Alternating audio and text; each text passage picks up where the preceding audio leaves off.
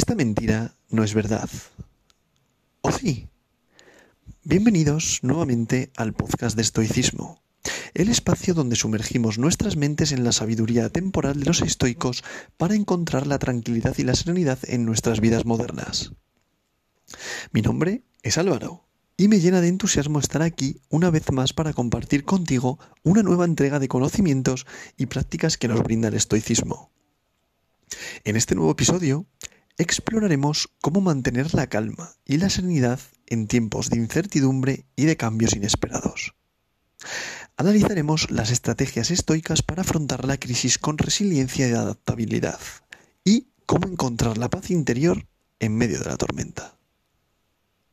La vida está llena de giros inesperados y es en estos momentos de incertidumbre y de adversidad cuando las enseñanzas estoicas cobran un valor enorme.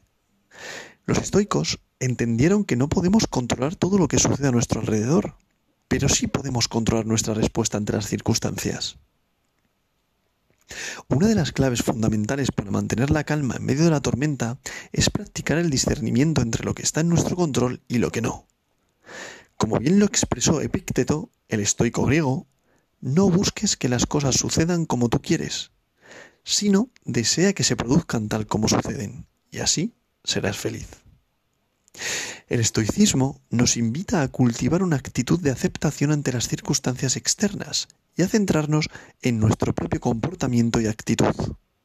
Como dijo Séneca, la felicidad depende de nosotros mismos, lo que significa que podemos encontrar paz interior a pesar de las adversidades.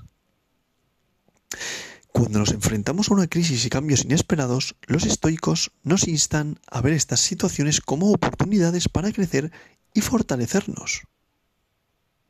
Marco Aurelio, el famoso emperador estoico, nos recuerda, el fuego prueba el oro y la adversidad al hombre fuerte. La filosofía estoica nos ofrece una actitud resiliente ante la vida. La adversidad puede fortalecernos si elegimos enfrentarla con valentía y determinación. Como dijo Seneca, no es porque las cosas son difíciles por las que no nos atrevemos, es porque no nos atrevemos porque son difíciles. En tiempos de incertidumbre, los estoicos también nos invitan a practicar la visualización negativa. Imaginar los peores escenarios posibles nos permite prepararnos mentalmente para cualquier eventualidad y nos ayuda a reducir el miedo y la, ansiedad. Además, la filosofía estoica nos enseña a cultivar la virtud de la fortaleza en tiempos difíciles. Esta virtud nos permite mantenernos firmes frente a las adversidades y encontrar la paz interior incluso en medio de la tormenta. La meditación y la reflexión también son prácticas clave para mantener la calma en tiempos de incertidumbre.